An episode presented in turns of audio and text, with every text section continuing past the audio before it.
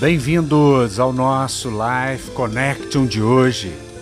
Mateus 8, 16 e 17 nos diz: Chegada a tarde, trouxeram-lhe muitos endemoniados, e ele, meramente com a palavra, expeliu os espíritos e curou todos os que estavam doentes, para que se cumprisse o que fora dito por intermédio do profeta Isaías.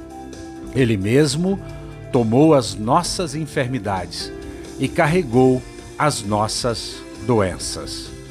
Mateus é enfático em dizer que, naquele tempo, como nos dias de hoje, existem muitos endemoniados, pessoas sob a influência, sob o domínio, sob a possessão de demônios, de espíritos enganadores.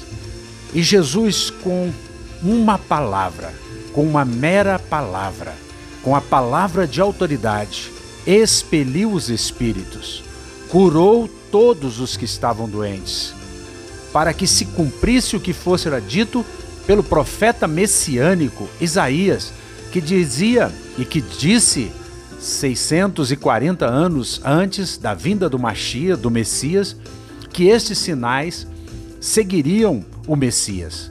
Portanto, estes são sinais que identificam Jesus como o Messias, como o Filho de Deus, como o Verbo encarnado, como Logos que se encarnou e caminhou no nosso meio.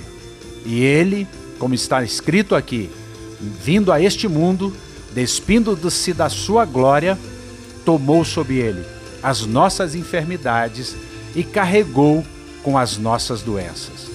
Ele fez uma obra completa naquela cruz ele pagou pelos nossos pecados e ele curou as nossas enfermidades.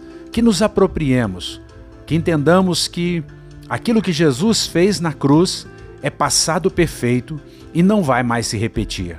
Portanto, recebamos de Jesus que a fé nos leve a viver o sobrenatural, que a mão dele esteja estendida nesse dia sobre a sua vida, sobre a nossa vida que milagres criativos aconteçam aonde esta palavra chegar.